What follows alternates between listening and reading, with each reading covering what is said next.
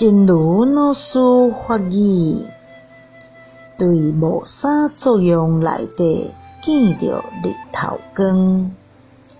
学习佛法的人爱运用智慧，今后伫咧相当复杂、看来无啥作用的思想内底。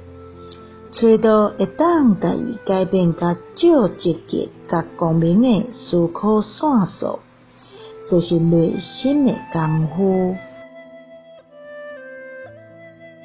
见到一无是处中的阳光，学习佛法的人要运用智慧，善于从非常复杂。